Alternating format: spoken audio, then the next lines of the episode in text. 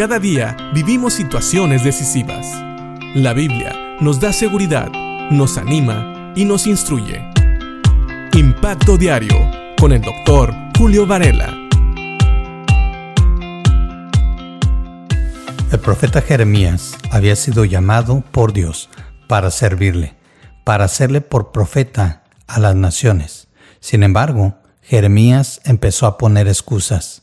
Él tenía miedo. Él le dijo al Señor que era demasiado joven, pero el Señor le dice que no diga que es demasiado joven, porque él debería de ir a donde quiera que Dios lo mandara y debería de decir cualquier cosa que el Señor le dijera. Y eso me recuerda que el Señor nos ha dado hoy en día a nosotros los creyentes la gran comisión, el ir y hacer discípulos a todas las naciones. Y eso, eso envuelve el predicar el Evangelio y muchas veces nos da temor hablar con otras personas. ¿Por qué? Porque tememos al rechazo, porque a veces pensamos que no vamos a saber qué decir, porque a veces tenemos miedo de la reacción de la gente o del rechazo que nos den y tal vez hasta de los insultos que nos puedan dar. Así me sentía yo cuando era más joven, cuando era un adolescente. Yo tenía miedo de salir a compartir el Evangelio. ¿Por qué? Porque se me olvidaba que yo era un simple mensajero. Recuerda, cuando hacemos la voluntad de Dios, cuando hablamos la palabra de Dios, solamente repetimos el mensaje de Dios. Y de hecho, es lo que le dice Dios a Jeremías en Jeremías 1.8. Le dice, no le tengas miedo a la gente, porque estaré contigo y te protegeré yo el Señor he hablado.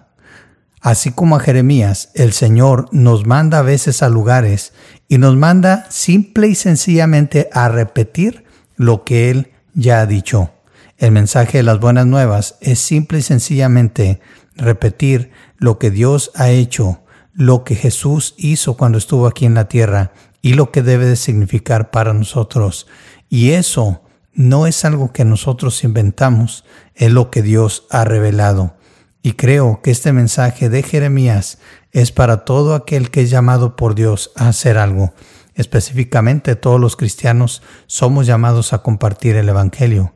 Así que voy a volver a leer el versículo 8 para que lo escuches y así tomes de Dios estas palabras. No le tengas miedo a la gente, porque estaré contigo y te protegeré. Así que no hay por qué temer. Dios va a estar con nosotros cuando cumplamos su voluntad, cuando hablemos a las personas de Él, cuando compartamos el Evangelio. Y no solamente eso, si a veces tememos represalias, ¿por qué? Porque hay que reconocerlo. Hay gente ahora que odia la palabra de Dios y odia a aquellos que la predicamos, aquellos que la enseñamos. Pero dice aquí, y esta promesa es primeramente para Jeremías, pero creo que Dios la cumple para con todos sus siervos. Dice que el Señor estará con él y lo protegerá. Y así nosotros debemos de saber que si estamos cumpliendo la voluntad de Dios, Dios va a estar con nosotros. Dios nos va a proteger. El Señor ha hablado. Y si no, como dijeron los amigos de Daniel, cuando enfrentaron a Nabucodonosor y no se arrodillaron ante los ídolos o ante la estatua que él había creado. Y si no, si es la voluntad de Dios que nos hagan daño y que tal vez demos nuestra vida por el Evangelio, entonces que así sea, porque esa sería la voluntad de Dios.